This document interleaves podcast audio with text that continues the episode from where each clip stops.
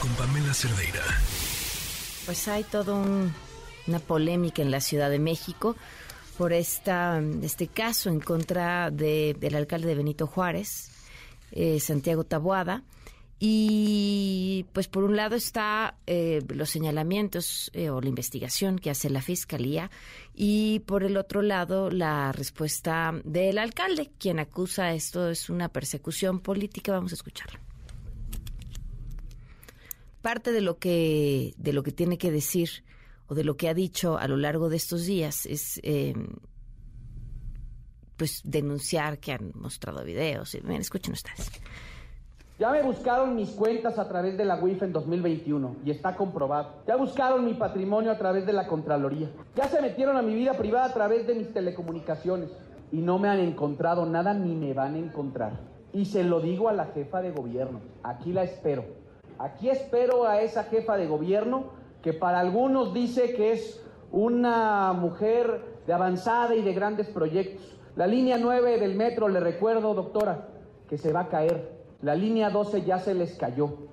Ya chocaron los trenes de la línea 3. Y ni un solo responsable de su administración está tras las rejas.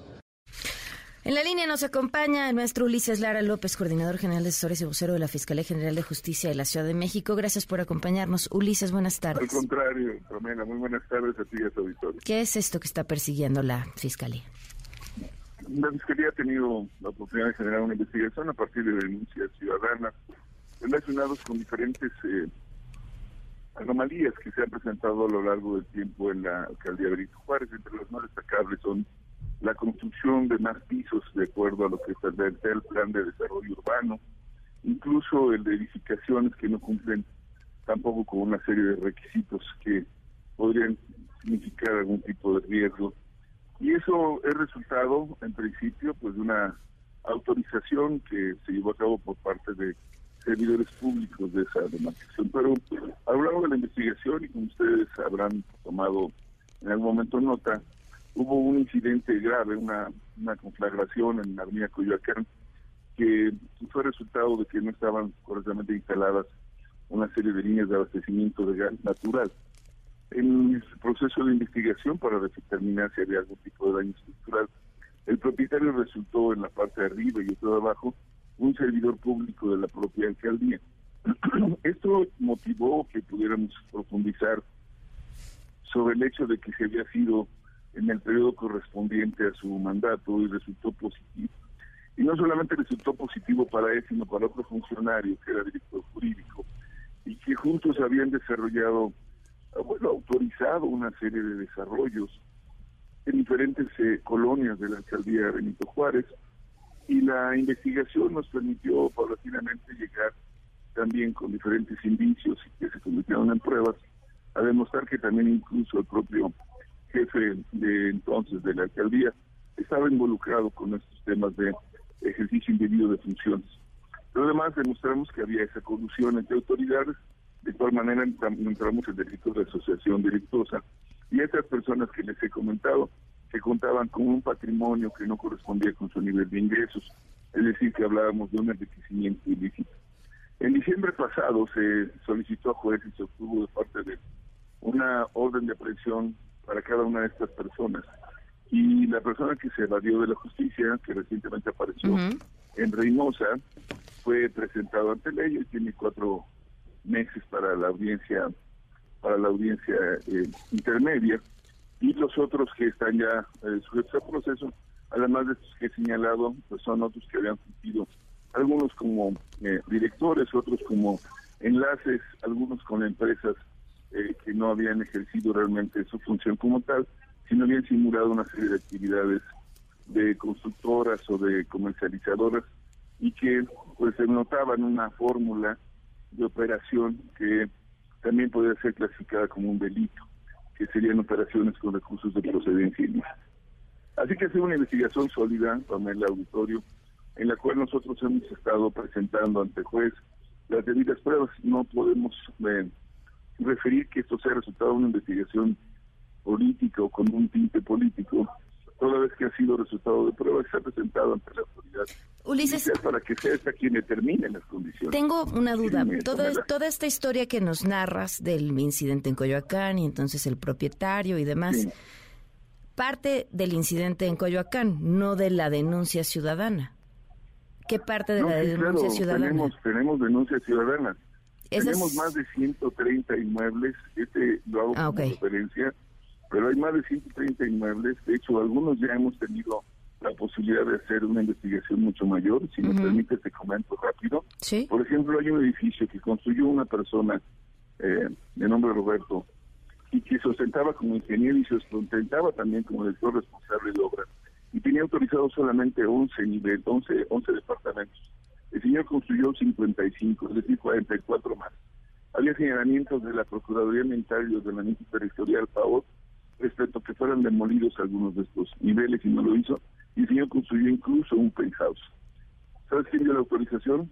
El que era director responsable de obra de aquella ahí está en la calle, de Adolfo Prieto. ¿Quién, quién está autorizado para dar estas autorizaciones, Ulises? Eh... Bueno, mira, son, son varias instancias, depende de, de, nivel y depende desde luego. Por ejemplo, el primer responsable en el espacio para medir los niveles de operación, por ejemplo, para una obra, llamemos de, de remodelación o construcción, por sus niveles tiene que ser la alcaldía. Pero si rebasa niveles y tiene algún tipo de impacto urbano o ambiental, ya le corresponde, por ejemplo, a la Secretaría de Desarrollo Urbano, mm. a la Secretaría de Medio Ambiente y la Procuraduría Ambiental, que también recibe denuncias y actúa y también actúa por oficio de acuerdo a sus, sus eh, propios lineamientos y su capacidad de operación. Ulises, entendiendo... Lo que tenemos es que si hubo una intervención de las autoridades, pues nada más con la idea sí, sí, sí. en la cual, sin tener las atribuciones, permitieron que se elevaran más construcciones, se construyeran en áreas libres, se invadieran otros espacios, se llevaran las fusiones. Esto es lo que nosotros hemos señalado y que ha encontrado el juez como cierto para poder iniciarles un proceso a estas personas. Claro, Ulises, digo sin prejuzgar a nadie, pero como quien vive en esta ciudad, cualquiera podría imaginarse que en construcciones sin los permisos adecuados o con mayor número de niveles, pues podrían suceder en cualquier lugar a donde uno volteara hay investigaciones en otras alcaldías que no necesariamente sean gobernadas por alcaldes de oposición? Sí, sí hay, pero también quiero decirte, digo, entiendo que la pregunta sería, ¿por qué ocurrió aquí? Porque aquí es donde se han encontrado de manera muy puntual. La, pregunta no era por qué ocurrió aquí, sino también ocurre en otros lados. Sí hay en otros lados, sí hay, no hay esta misma operación. Hay dos permisos, algunos de estos casos han tenido otro tipo de respuesta, porque han sido faltas que se han resuelto dentro del espacio del administrativo. O sea, esto como bien comentas, no necesariamente sería un delito si no hubieran estado involucradas autoridades que solicitaron eh, prebendas a cambio de sus permisos. Pues Eso es lo que se encontró aquí. Y entonces sí tenemos otras y te puedo decir que estamos trabajando también en ellas. La que ha cobrado relevancia es particularmente una por el volumen, por el nivel de, de plusvalor que se encontró y porque en algunos casos como la construcción de City Towers en Popocatépetl y Cocteau, pues representa como lo habrás visto pues un impacto importante por ejemplo ahí fueron más de 40 los eh, que en principio señalaron que había una serie de anomalías que empezaron a protestar que se empezó a realizar se estuvo haciendo la investigación y se llevaron a estas conclusiones ahora si me permites si la pregunta es solamente la oposición, no, también hay gente que estuvo vinculado al PRD que está siendo sometida a juicio. Tenemos gente que estuvieron también trabajando con Morena, un diputado que hizo eh, actos que son delitos sexuales, está en, la cárcel. También se ha buscado a personas, hay un destacado este, líder periodista que estaba relacionado con también una investigación de trata que ha sido investigado. En fin, o sea, no podemos decir que hay solamente uno o porque tengan determinado color, sino por lo que hemos investigado son delitos, Pamela. Y sobre eso a base es que hemos estado trabajando y presentando pruebas. Si no fuera así, ¿Sí? que se nos hubieran caído esas investigaciones. No, te agradezco muchísimo la, la respuesta, Ulises, y la explicación sobre este caso. Muchísimas gracias.